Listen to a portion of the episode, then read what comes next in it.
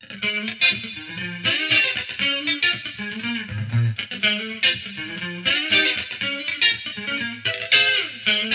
方美人。この番組は、ちょわへよ .com より、各週金曜日にお送りしております。この番組は、音楽、美術、スポーツから、ボランティア、地域活動などジャンルを問わず、多方面で活躍するゲストを紹介する番組です。タイトルの八方美人は、韓国語では褒め言葉で、多彩多芸、彩色兼美などという意味です。はい。今日のゲストは、この方です。こんにちは。えー、早稲田大学の大学院生をやってる吉田秀文と申します。はい。よろしくお願いします。よろしくお願いします。では、吉田さんのプロフィールをご紹介します。はい。2011年の早稲田大学の学園祭で講演会をされたっていうことで、こちらのプロフィールをそのまま抜粋させていただきます。中東、東南を22カ国、アフリカ13カ国、陸路横断と世界の歩き方を語る、格安航空券の妙義、カウチサーフィンで宿代を無料に、ボランティアをやれ、53カ国を回った総大生が見たこの世界とは、五感をフルに使い、世界と対峙せよ。ということで、なんかすごく壮大な紹介文になってますけど、ああ、そうですね。はい。こちらは、え主催が大学院生の会っていうことで、はい。吉田さんはこちらの会を立ち上げた方なんですかね。そうですね。うんこのお話の内容がずらっとあるんですけど、ちょっと抜粋して、なんかすごいですね。アフリカ13カ国陸路横断で見た、這いずり回る現地人の生き地獄。まあね、ちょっと過激な書き方してるんですけど。フィリピン・マニラ湾の植樹で見た怨念で毒された吐きだめの海。ミャンマーの孤児院訪問で見た地雷による神聖な日常と汚れの非日常。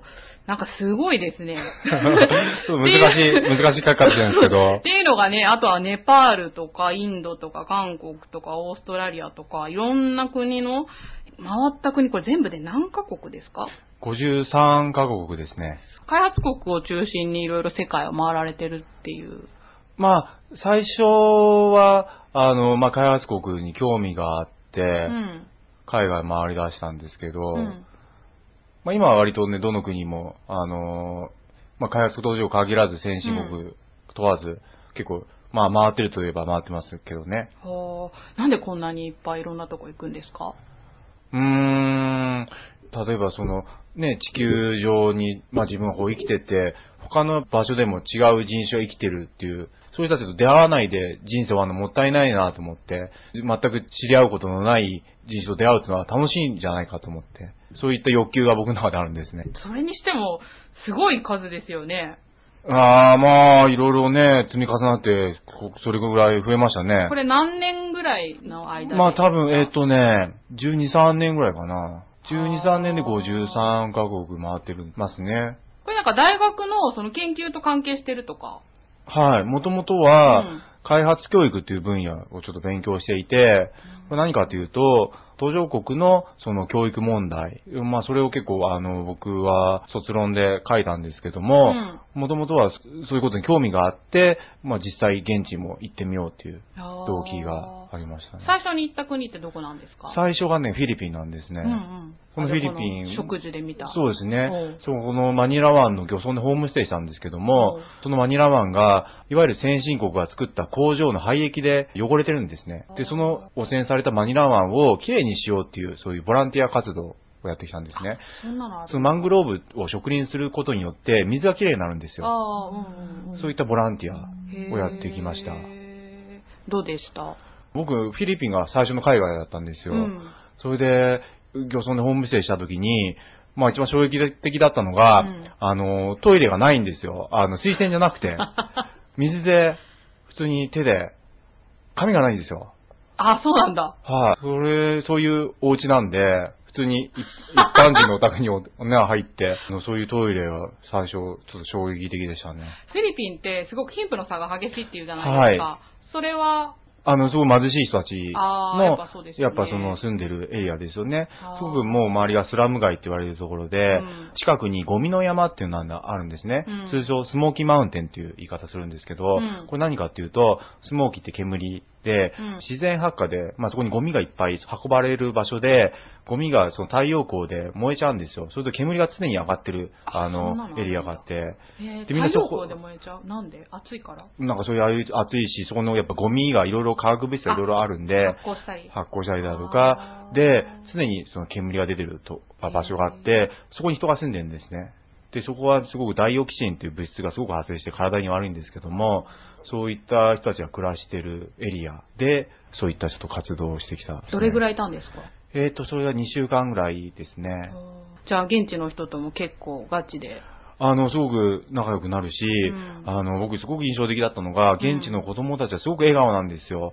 すごくみんな近寄ってくれるし、うん。すごくなんだろうな、あの、もてなしてくれる。すごくね、その人たちの、やっぱその子たちの目の輝きとか、全然日本の子供たちないなと思って、もう常に笑顔なんだ、子供たちが。貧しいのになんでこのそう貧しいのに笑顔？だからすごくやっぱそれが僕最初の海外だったから、うんなんか驚いた。よくその日本の子供たちって、まあいろいろその、まあ、人のつながりっていうのが多分薄いのかな。あんまり人と、まあまあ仲良くできない。すごくフィリピンではうん、隣同士とかも仲いいんですよ。多分昔の日本なんだろうけど、どね。隣のお世話だとか、うん子供たちもいっぱいいるんで、うん常にみんな笑顔、うん。貧しくても。本当にそこで流れる時っていうのは、日が暮れるとともに寝て、うん朝日が昇ると同時に起きる。うん。そういう生活をみんなしてるんだけども、うんすごく貧乏なんだけど、みんな笑顔で暮らしてる。考えさせられますね。そうですね。ねだから、すごく日本に戻った時ね、んやっぱり、なんでみんな日本の子供たち暗いんだろうとか思いましたよね。うん南の島の人って大概明るい感じああそうですねんうん第1回目の海外がそういうところだと、はい多分もう普通の観光とか行っても物足りなさそうとか思 ああ、そうですね。ねえどうしても観光って僕は嫌いで、あんま建築物とか見るの、まあそれはそれでね、人が作ったものだからうん、すごいなと思うんですよ。うん。ほんと何年もかけてうん作ってるものなんでね。うんだけど、僕はやっぱ興味があるのは、むしろ、なんかそういった、あの、現地の人たちの暮らしぶりだとか、一緒にそこでご飯を食べるだとか、いいなと思って、そういうことをやってきましたね。うんフィリピンって英語通じるんでしたっけ？フィリピンは英語ですねあ。もう英語ペラペラなんですよ。これはなんかアメリカに統治された歴史があって、うんあの、みんな英語は達者ですねあ。、そうなんだ。じゃあ、はいコミュニケーションも比較的取りやすいとこなんですね。まあそうですね。片言英語でも全然わかりますね。この気になるのが、このアフリカ13カ国陸路横断って、これすごいですね。よく無事に帰ってこれましたね。そうですね。よく それは友達言うと、よく生きて帰ってこられた本当だよね。ことを言われますうねん。これはですね、んあの、まあ、13カ国を、まあ、陸路で横断してしたんですね。まあ、電車とかないんでね、バスでずっと移動してたんですけども、一人で行ったんですか？一人ですね。え、フィリピンも一人？フィリピンはそのボランティアの人たちがいるかあそっか、ら現地で知り合った人もいて。はい。まあ、アフリカの場合はうん、もともと行った動機が、そのベナンっていう国にうん、自分のその早稲田の卒業生がうん。働いてたんですよ。海外青年協力隊っていう、うんうん。そういう団体の中で。ね。で、その人が遊びにおいでっていうことを言ってた。で、まあ、せっかくだからアフリカ行ったことないし、で、まあ行ったんですけど、うん。たまたまそのベナンっていう国がアフリカの西の方にあるんですよ。で、うん。そこで僕思ったのは、せっかくアフリカ来たから、うん。ベナンだけで帰るのはつまんないなと思って、うんじゃあベナンがちょうど西にあるから、西から東のエジプトに向かって横断してみようと僕思ったんです。そういう経緯で13カ国回ってきました。ここに行った国名が書いてあるんですけど、ベナン、ブルキナファソって書いてあるけど、これ国の名前ですか？そうですねブルキナファソも、あ、うんそうですね。ベナンの上に上にある国ですごいマイナーな国で、う んあの、日本人でも1000人に1人知ってるかどうかの国って言われてる、なんか、そうなんだ。国らしいんですよ。初めて聞いた。どんな国だったんですか、ここは？えーとね、ブルキナファソは、うん結構アフリカの中でもすごく貧困の度合いが高い国で、本当に貧しい人、まあフィリピンよりももっとひどかったですね。ここは、その横断した時は、泊まったりとかってしたんですよね。そうですね。広いもんね、アフリカ。どう、は宿はどうやったんですか？宿はですね、ゲストハウスというものがあるんですよ。結構すごい4ドル5ドルぐらいで泊まれる。日本円では2、300円ぐらいで泊まれるようあそうななんだ。宿がやっぱあって、うんそういうとこで。ほんと雑魚寝で狭い3畳ぐらいの部屋に、まあいろんな旅人がいるんで、3、4人一緒に雑魚寝するみたいな。あ、そうですか。なんか危ない目とかには。まあ、今のところはそういうところではなかったですね。え、そのゲストハウスってどうやって見つけるんですあか普通に歩いてれば、その、イン、IN っていう、インって宿,、うん宿の意味の、あの、うんそういう看板があるんで、うん。それで、まあ見つける。アフリカも英語でしたっけ？アフリカがですね、あの、フランス語圏と英英語圏とアラビア語圏っていう3種類あるんですよ。で、結構西アフリカはフランス語圏が多くて、フランス語圏の国は全然英語は通じないんですよね。へーみんなフランス語あ、そうなんだだ。からそういう屋台とかでご飯食べる場所もみんなフランス語なんで、英語わかんないんですよ。あ、そういえばヨーロッパ人多いって聞いたけど、そうなんですか？あ、ヨーロッパ人、そう、ヨーロッパ人多いですねあ。まあ、アフリカの上がヨーロッパだから、うん割とやっぱり企業だとか、その仕事で来るヨーロッパ人だとか、あまあアフリカってやっぱそそういう意味でうんすごく土壌がいいっていうか、うんいろいろね、天然資源も取れるから、うん結構ヨーロッパ人はいますね。だから街中でヨーロッパ人はすれ違いますよね。現地の人との交流っていうのはあったんですか？まあ僕はひたすらもうエジプトを目指すために、もうひたすら横断していったんで、特になんかそうとどまってなんか交流しようということはあんま考えなかったんです、アフリカでは。そうなんだ。とりあえず横断っていう。横断でもうエジプト着くのは僕の目的だったんで、もうそのため、に、もうひたすら東に向かってバスで乗り継いでいこうっていう。だから常にどこにバス停あるかとか、うんそういうの探しましたね。すごいですね。それで13カ国でしょ？あんな広いところをね。そうですね。うん本当やっぱ怖い話がいっぱいあって、うん一番怖かったのが、まずはマラリアが怖かったんですね。マラリアっていうのは、うんそういう蚊がそうですね、うんマラリア菌持ってる蚊がいて、うんそれに刺されちゃうと、熱が42、3度まで上がって、下手したら死んじゃう人もいるらしくて、うんうんうんそれがね、やっぱいつ発症するのかっていうのはありましたね。潜伏期間が1週間らしいんですよ。あ、そうなんだ。だから、ね、向こう着いて1週間後自分はもしかしてマラリアに侵されて、もしかしたら発熱したらちょっとやばいなとか、うん。でも結果的に発熱しなかったんで、あ、でも刺されたりはしたんだ。まあ多分刺されてるはず、それは。どどうやって予防したんですか？虫除けスプレーとか持ってって。あの、それはですね、あの、一応ね、蚊の虫除けのスプレーもあったんだけども、ベナンで当たる友達がう飲み薬を持ってて、重症化を防ぐ飲み薬ってあるんですよ。完全に予防はできないんだけども、重症化を防ぐ飲み薬をやっぱ彼ら現地で働いてるから、うん。そういうのを JICA から支給されてるらしくて僕にもちょっと、ちょっともらって。一応飲み薬も飲んだんですけどへ、でも結果的にまあ多分自分の免疫力が強かったのかなっていう、まあ話になって。結構その飲み薬も、なんか毎日飲み続けなきゃなきゃいけないようなやつで、まあ自分はただ一回飲んだだけだったんで、うん。どこまで効果あったのかわかんないですけど、え、じゃあ、それこそ現地のお友達とかは毎日飲み続けてる感じまあなんですか？そうそうそう。そうなんだ。で、毎日毎日飲み続けてもうんマラリアになっちゃう人もいるらしくて、これで1ヶ月間入院して日本に強制帰国しちゃう人も。へーそういう人もいるらしくて。お友達はちなみに何をしてたんですか、そこで？えーと、友達はなんか感染症予防っていう形で、あの、いろんな村に行って、その予防注射を打つんですね、村に。なぜ WHO とはまた違う？えーと、まあ、あのー関わりあると思うんですけど、うんその JICA やってるその協力隊っていうのは隊員を派遣して、なんかそういう管理をする人、なんか仕事をやってたみたいで。あじゃあ命がけなんですね。そういうとこ行ってる人って。そうですねうん。ただすごいのは、その人は、やっぱ現地の隊員は、もう注射を10本ぐらい打ってるらしいんですよ。どういう注射かっていうと、例えば狂犬病予防の注射だとか、そういった感染症にかかっちゃうからいろんな注射を打って入ってるらしいんですよね。ただ僕もアフリカ入るときに、実は注射1本打ってるんですね。それは何の注射かっていうと、黄熱病の注射で、それを打たないと入れないんですよ、アフリカには。あ、そうなんだ。だ最低それは1本打ってから入らなきゃいけない。どれぐらいいたんですか、じゃあ、アフリカ。まあ2ヶ月ぐらいですよね。友達とか遊びに行って、うん吉田さんもお手伝いとかしてたってこと？お手伝いまでいかない。あの、友達のなんかやってる、あの現場を一緒に回ったりとかあなる、ほどねい。ろんな村にも行って。どんな感じでした？支援に来る人たちに対して。ああ、すごく感謝の気持ちがすごく強くて、ありがとうございますみたいな感じで。よその人が来て、そんな簡単に受け入れるのかなとか。ああ、まあ、そうですね。まあ、それはうんやっぱり現地の日本人がいたんで、うんその人がうまくコーディネートしてくれたから、うまく自分うんも立ち振る舞えたかなと。ボランティアといえどもね、反発されたりとかする人とかもね、いるって聞くから。ああ、そうですよねなかなかねだからある意味、ボランティアの難しいのは、うん押し付けなんですよ、ある意味。すごくその余計なことを。うん。向こうにとっては迷惑、うんもしかすると向こうのその文化圏とか価値観自体を壊しかねないことをしてる部分があって、うんすごくそこは、まあ難しいところですよね。余計なお世話になってるかもしれないし。で、エジプトに向かって、どうだったんですか、目標としてたエジプトについて。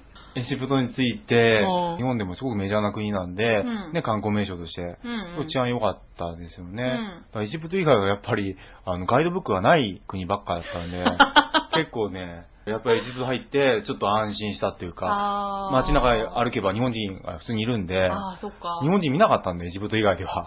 だって聞いたことないもん、国自体さ。で、多分アフリカ人も多分日本人馴染みがないらしくてうん、自分はバスに乗った時にうん、パンクしたんですよ。うん結構長距離ずっと同じ走ってて、すごく一つのバスにも、うんもう20人、30人ぐらい乗るんですよ。だから重いかうらん、すぐパンクしたんですね。そうなんだ。それでパンクしたらその度降りてタイヤを変えるんだけども、その時に、チャイナ、チャイナって呼ばれるんですよ、僕。ああ、なるほどね。チャイナ、チャイナ、車通るからこっち寄れみたいな。日本知らない？日本知らないですよ。聞いたことあるな。アフリカの人って日本は中国だと思ってるって。うん まあ、多分ね、あ一番遠い国だから日本は馴染みないですよね。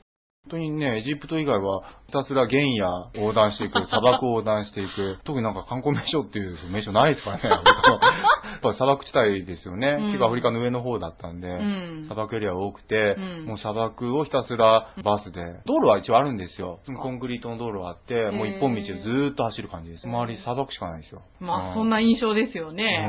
私はそのゲストハウスがあるってことにびっくりですよ。まあ街の都市行けば、割と、まあ街が普通にあるんで、うんそこにはやっぱり、ある程度人の住居もあるんで、宿はありますよね。それももう一つ怖かったのが、うん。その封鎖強盗と言われるものがあって、うん。これは文字通り、封鎖してバスを止めてう、ん。身ぐるみ剥がすっていうのがなんか結構流行ってるらしいんですよね。要するに、さっき今言ったように、一本道でバスがずっと走ってると、うん。バスの前後に何も走ってないケースがあって、うん。うん。そうした時にうん、そのバスを止めるわけですよ。なんかそのうん、でっかいプラスチックみたいなので。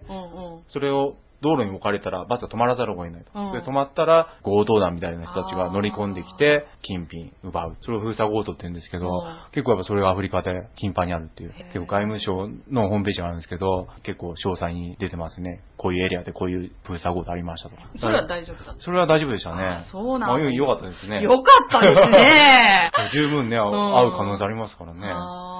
エジプトは、今はちょっとね、治安大変だけど、はい。その時は、あの、結構エジプトもね、デモが多くて、ああ、そっか。あの、すごかったですよ。その、うんエジプトで有名なタリヒール広場ってとこあって、うん結構今でもね、よくそのエジプトのそのうんニュース出てますけど、そのタリヒール広場の前に国会議事堂みたいなのがあるんですよ。で、みんなやっぱタリヒール広場にエジプト人集まってデモやってるんですよね。うんそこで本当に軍隊もいっぱいいて、なんかもう小競り合いとか、そう火炎瓶投げつけたりだとか、でそれもう日常茶飯事でやってて、だあからその広場に行くなとか言われましたけどね。へえ。だけどやっぱ行くなってとこに行かなきゃいけないと僕はちょっと 使命があって、やっぱこの目で見なきゃいけない。まあ行ったら、まあその時会員日ではなかったけども、人々みんな集まっていて、うんまあシュプレヒコールというか、そういう国会議事堂に向かってすごく横断幕作ってみんなで叫んでましたね。へーあ、なんかテレビとかで。うん、僕よく、そう、よくそこはが出る。そうなんだ。うん。だよっぽど僕はね、そういうのを見るのがすごく、まあ好きって言ったら語弊ですけど、観光名所よりもやっぱそういうところになんかその国の本質が見えるというか、やっぱ人々がみんなこうして生きてるんだとか、やっぱそういうところに触れたいっていう欲求が僕はすごく強いんですね。やっぱそこにはやっぱ熱がある人々のすごく生きたいっていう生きるエネルギーだとかうん、すごく充満していて、やっぱそこに入ることによって自分自身もすごく真剣に生きなきゃとか思うし、あなんか日本にいるとなんか平和ボケしちゃうっていうか、何のために生きてんだろうとか、途上国行くとなんかすごく熱い気持ちになるっていうか、生きる欲動っていうか、そういうものを感じますけどねうん。感じたいんですね、僕はすごく。ー逆に言うと、普通の観光で海外に行ったことってないんですか？まあ割とヨーロッパ行くときは、うんまあ普通の観光ですよね。まあ観光名所は行きますけどね。うんどこが良かったですか？まあそれぞれ全部いいんですけどね、その国の良さあるんで。例例えばこの、イギリスのオックスフォード大学で見た、はい。ノブレス・オブリージュの吹き溜まりっていうの、これは？あそれはですね、うん。あの、ノブレスオブ・オブリージュって言葉があるんですよ。これどういう意味かっていうと、うん地位の高い人は、それなりに振る舞いって意味があるんですよ。地位が高ければ紳士に振る舞いだとか。うん。うんうんイギリスが割と紳士な国で、うんそういうオックスフォード大学行ってる人たちとかは、うんすごく、まあある意味そういう誇りを持っているんだけども、人に対しても自分がそのオックスフォード大学だから、こういうことやんなきゃいけないだとか、人として、そう弱い人のたちのことを思いやれる。そうノブレス・オブリージュっていう言葉なんですけど。だそういった人はやっぱ位によって、もうそういう弱者を、やっぱそういう守っていくっていう考え方っていうのは僕はすごく日本にはないなっていう。例えば東大行った人たちはもう自分の利益だけを追求していくみたいな。うん普通に市民のために頑張ろうじゃない。だけどイギリスだとかそっちの方では自分の立場を自覚して、弱い人のために自分は今こういうポジションにいるから、なんかその人たちのために何ができるかとか考える。それが根付いてるんだ。根付いてるの、こう文化として。オックスフォード大学で見たっていうのは、そういう人にグッてあ、そういう人たちああ、僕、総大学入って、うん。あの、いろいろお話したんですよ。素敵な国ですね。そうですね。他には、オーストラリアのヒッピー街で見た都会人の憂鬱とデカダンス。はいこれは？あのですね うん。まあね、結構ね、てデカダンスで、あの、哲学用語なんですけど、うん大敗って意味なんですよ。心が荒れるって意味で。うんまあ、ヒッピー街って何、ヒッピーっていうのは何かっていうと、政治的な体制がある。それに歯向かう人たちなんですよ、あヒッピーって。そうなんだ大きな権力だとか、要するに虐げられた人たちの代表としてそういう体制に立ち向かっていこうっていう人たちはいわゆるヒッピーって言われる人たちでその人たちはすごく自然と共生して生きてるわけね。例えばどういうふうに暮らしてるかというと、彼らはオーストラリアでテントを建ててそこで暮らしてるんですよ。自給自足で。そういう暮らしをしてて、いわゆるそういうヒッピー文化っていうのはそういうので根付いてるんですけど、ヒッピーの人たち僕会ったんですね、オーストラリアで。その人たちは結構いろんなところに、いわゆるパワースポットって言われるところにいるんですけど、あ、そうなんだ。うんそのパワースポットは結構ちょっと危ない話なんですけど、うんそのヒッピーたちはマリファナをするんですよ。ああ。結構そういうあれ、オーストラリアは合法じゃないですよね。ダメですよ。アウトなんですよ。うんうん。で、いわゆるヒッピーって言われた人たちはマリファナを結構吸ってるのが多くて、んまあマリファナでもともとは自然から出た朝なんで、昔の儀礼儀式とかで、うん普通にまあ吸ってたものなんですよね、自然で。うんあ、そうなんだ。そういう人たちが自然と共に暮らしてるから、うん割とそういったマリファナとも馴染んでいて、そういうのを吸って一つのヒッピー文化、いろいろ音楽を生み出したりだとか。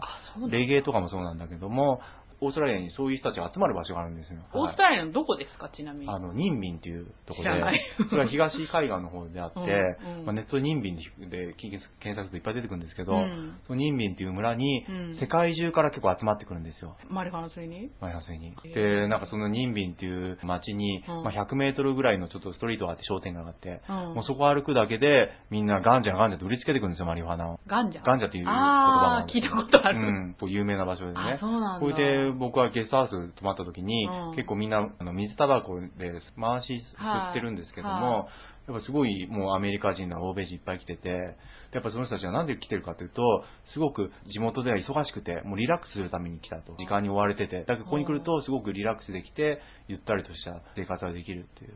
時間に追われて生きていかなきゃいけない現代人のまあ憂鬱さを感じた。そこに来る人っていうのは、はい。普通に都会で働いてる人なんですか？もうバリバリ働いてバカンスで来てるんです。すごいえ、何マリファナって。リフレッシュするの？リフレッシュ。中毒性とかないんですか？ああいうのって。マリファナないと言われてますね。あそうなんだタバコだとニコチンで吸いたくなるっていうけど、ねマリファナないらしいんですよ。ちなみに僕は吸ってません。言われたのを現状して体験しなきゃわかんないよって言われたけど、だよねでも吸ってなんか脳に障害があったら嫌だから、ああ、怒ったらそういう可。能性あるんですか？もちろんある説もあるんですよ。全部断ったんですけど、すごいんですよ。その商店街にね、マリファナクッキーとか売ってんですよ、普通に。まあ、喫茶店があってね、うん喫茶店のそのお店の前にメニュー表書いた黒板みたいなのがあって、うんそこにマリファナクッキーとか書かれてて、普通になんか売ってるんですよね。へえ。一応交番があるんですよ、そのストリートには。だけど、警察の人ももちろんそこ見て、もう街中にみんな知ってるから、うん警察の人を注意するんだけども、うん注意して終わりらしいの。その捕まえるまでしないらしいのね。うんなぜその捕まえないのかっていうと、現地の人に聞いたら、警察の人も知ってるから、あいつらは捕まえられないんだっていう。だから普通に注意してるだけで終わるみたいな。ああ、そうなんうんだ。怖い国ですね。まあそこのエリアだけはね。ねえだから僕はタクシーで結構その時移動してて、うんタクシーとか僕ヒッチハイクで結構オーストラリア移動したんですけど、ヒッチハイクで、ヒッチハイク。ヒッチハイクでいろんな車乗せてもらって運転手に聞いたの。任便ってどうですかって言ったら、うんであそこはやっぱバッドポイントって言われてて、要するにまあ、まあね、チームだとかそういう良くない、良くない場所だっていうことはうん、やっぱみんな言ってましたね。だからあえて行ったっていう。うん、相手言った。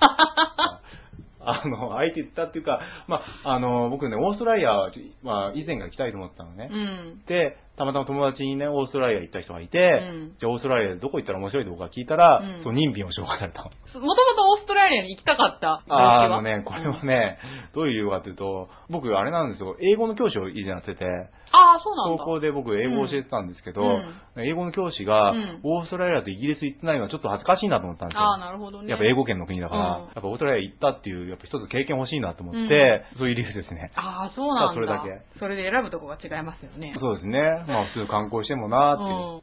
一番良かったとこってどこですか？一番良かったところ。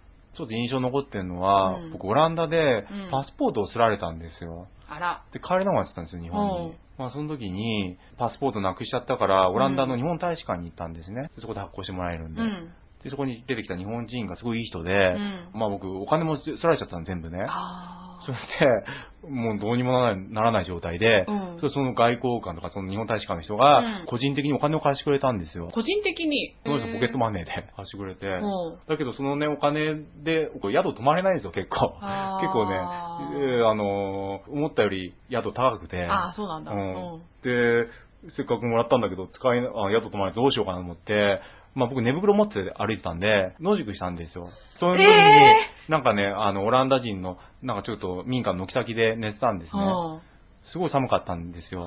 うんで、まあ寝てたら、うんその民家から人出てきたんですよ。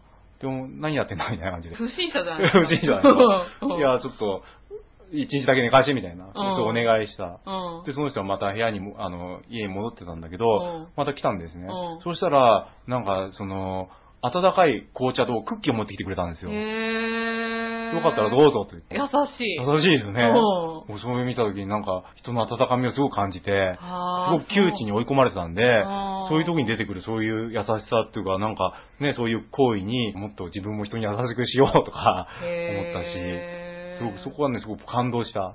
それ、ちなみに何年前ぐらいの話なんですか？それは何年かな ?8 年前ぐらいかな。最初ね、その人の家に入りなよって言ったの。うん寒いからって。うんそれは僕断ったのなんか遠慮して。ああ、そうなんだ。そしたらそういうクッーキーとか、あの、温かい紅茶出してくれて、感動した。感動ですうね。んえーでもなんかその話、オランダで野宿ってあんま聞いたことないんだけど、プロフィールのところにカウチサーフィンで宿代を無料にってありますけど、これは何なんですか？あ、あの、カウチサーフィンっていうなんかサイトがありまして、なんかそれはいろんな世界中の人たちが、うんあの、うちに泊まっていいよっていうのをなんか募集を出せるようなサイトがあるんですね。例えばそのサイトを開いて、例えばフランスでカウチサーフィンを募集している人が一覧があるんで、うんそこに問い合わせればそこに泊めてもらえるという、それは無料で泊めてもらえるんですね。普通の人んちですか？普通の人んちです。